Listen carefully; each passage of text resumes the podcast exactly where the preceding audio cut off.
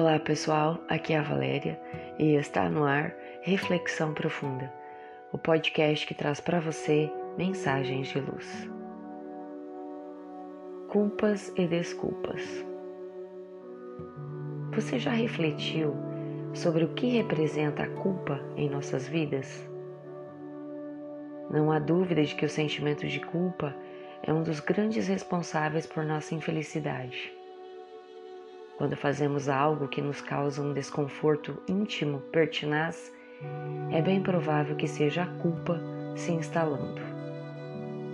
Mas o que fazer para que esse sentimento não se aloje em nossa intimidade e nos traga fortes dissabores?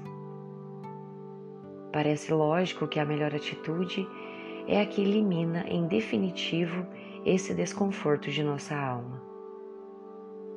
E que atitude poderia ser mais eficaz do que um sincero pedido de desculpas? Todavia, pedir desculpas significa admitir que nos equivocamos, e isso mexe diretamente com o nosso orgulho. O que geralmente fazemos então? Ficamos remoendo o desconforto e buscamos alguém a quem culpar pela atitude que nossa consciência desaprova. Não seria mais coerente pedir perdão? Logicamente seria, mas o orgulho muitas vezes nos impede.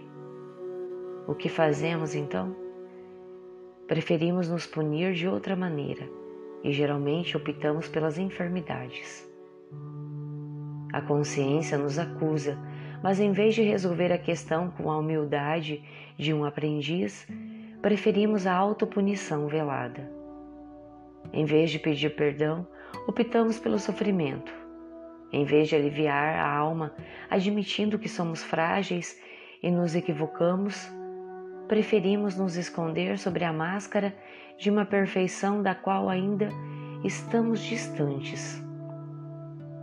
Por não admitir as nossas próprias fraquezas, também não as admitimos nos outros e agimos com um rigor desmedido, infelicitando-nos e infelicitando os que conosco convivem. Mais sensato seria reconhecer que somos aprendizes da vida e que todo aprendiz tem o direito de errar, mas também o dever de corrigir o passo e seguir em frente. Como aprendizes da vida, não estamos isentos do erro, da queda, das fragilidades que caracterizam a nossa condição de alunos imperfeitos. Assim sendo, vale a pena agir com quem deseja crescer, aprender, ser feliz. E para isso é preciso saber pedir perdão, saber perdoar, saber tolerar. Só não admite erros a pessoa que se julga infalível, perfeita, acima do bem e do mal e essa certamente é uma pessoa infeliz. Se quisermos aprender a ser mais leves e menos presunçosos, observemos as crianças. Elas não têm vergonha de pedir desculpas, não guardam mágoa nem rancor. Quando se machucam, elas choram, pedem socorro, reconhecem sua fragilidade. Se não conseguem alcançar algo, pedem ajuda. Para entender as coisas, perguntam várias vezes. Quando sentem medo, admitem. Pulam no colo mais próximo ou se enroscam no pescoço do amigo ou irmão mais velho. Isso se chama humildade. Isso se chama pureza. Isso se chama sabedoria. E é por isso que as crianças aprendem. Elas não têm vergonha de ser aprendizes da vida.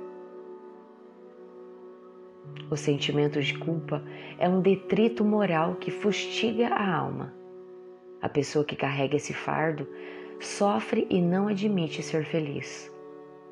Assim sendo, se você não tem a pretensão de ser infalível, perdoe-se, peça perdão, liberte-se desse lixo chamado culpa e siga em frente.